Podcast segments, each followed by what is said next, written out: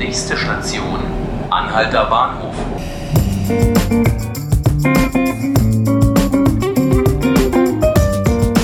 Hallo liebe Zuhörerinnen und Zuhörer.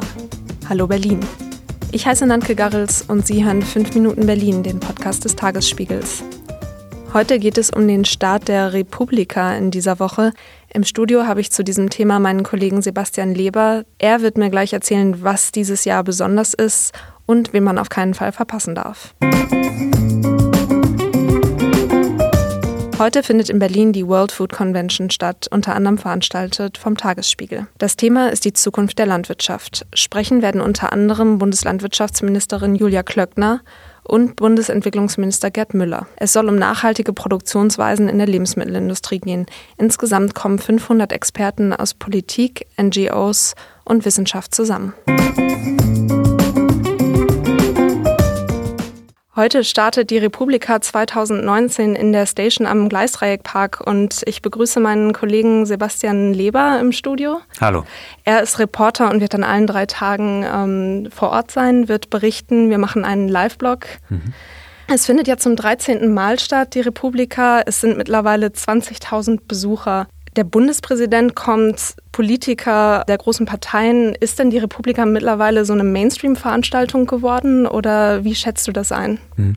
Also der Vorwurf, dass es jetzt Mainstream ist, das ist so ein Running Gag, den hört man seit Jahren. Und es erinnert mich so ein bisschen an die Musikliebhaber, die von so einer Band denken, ja, das erste Album war das Beste und danach ging es bergab. Ähm, und das ist eine ganz traurige Einstellung, wie ich finde. Also wenn man genau hinguckt, dann ist es bei der Republika genau so, dass ähm, die es geschafft hat, über die Jahre sich immer Vielfalt zu erhalten und Nischen und Lust auf Abseitiges und ähm, und ich glaube, gerade durch die Gleichzeitigkeit von wirklich relevanten, todernst netzpolitischen Themen, manchmal auch trockenen und so wunderbaren Absurdigkeiten, ähm, ist, glaube ich, dieser, dieser Charme erhalten geblieben. Das wird auch in Zukunft so sein. Also ich meine, äh, allein im Programm gibt es Panels, die heißen Gitarren statt Knarren, wir holen uns den Protestsong zurück oder was haben die Simpsons mit Big Data zu tun oder mehr Ossis in die Medien bitte. Ähm, das ist eigentlich keine typische Messeveranstaltung, wo dann der Bundespräsident Hallo sagt.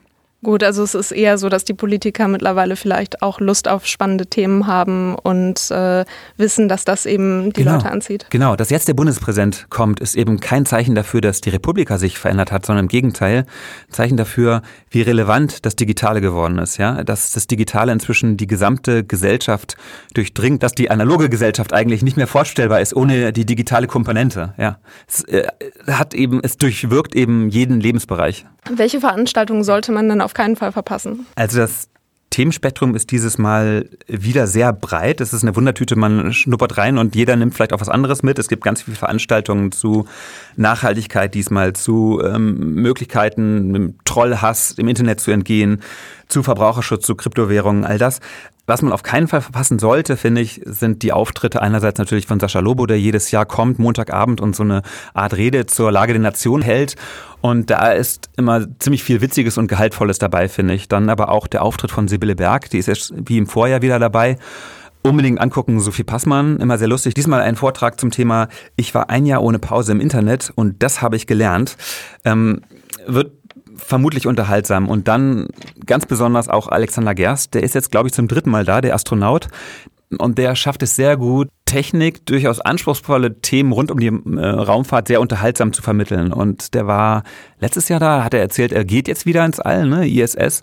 Ähm, ich glaube, im Juni ist er losgeflogen, im Dezember wiedergekommen und jetzt wird er von seinen Erfahrungen berichten. Das war sein zweiter Aufenthalt im All. Ähm, aber er wird auch so zu politischen Fragen sprechen, wie zum Beispiel, was wird die private Raumfahrt, die er jetzt in den nächsten Jahren starten soll, ähm, welche Gefahren und welche Risiken und welche Chancen birgt das? Wenn wir aber bei den politischen Themen bleiben, dann haben wir da auch einen interessanten Gast, und zwar Axel Voss, den CDU-Europaabgeordneten, der ja maßgeblich an der Urheberrechtsreform beteiligt war, dafür auch von Netzaktivisten stark kritisiert wurde. Wie kann man sich das denn vorstellen? Wie wird er da empfangen werden? Wird er mit faulen Eiern beworfen werden oder wie reagiert die Netzgemeinde auf solche kontroversen Figuren? Ich habe vor ein paar Jahren mal den Auftritt von Günter Oettinger gesehen, der war damals EU-Digitalkommissar. Und der ist ja wirklich ähm, ohne viel Fachwissen in dieses Amt gestartet und hat sich in einen Fettnapf nach den anderen gesetzt. Ja.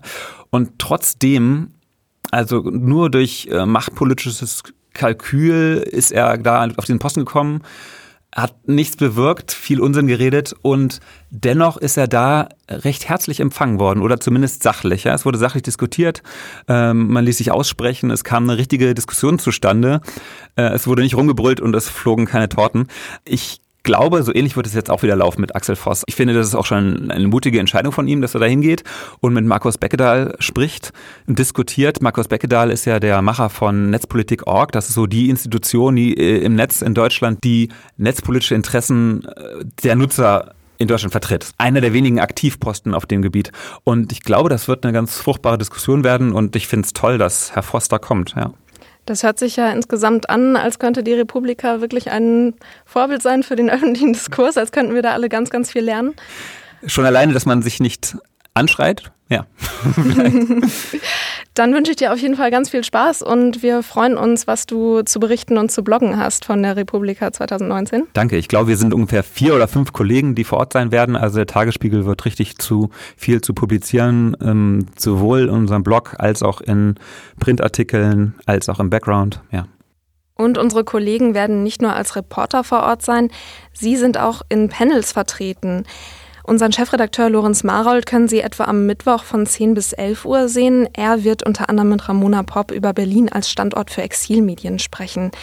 Zur selben Zeit spricht mein Kollege Hendrik Lehmann über den Journalismus der Dinge und stellt ein Manifest zu diesem Thema vor. Gleich danach, er ist also schwer beschäftigt, ab 11.15 Uhr spricht er über das Medieninnovationszentrum Brandenburg.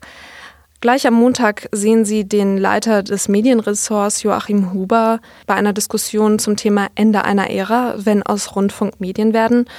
Und meine Kollegin Judith Langowski nimmt an einer Veranstaltung am Mittwoch teil von 16.15 Uhr bis 17.15 Uhr über Kollektive im Journalismus.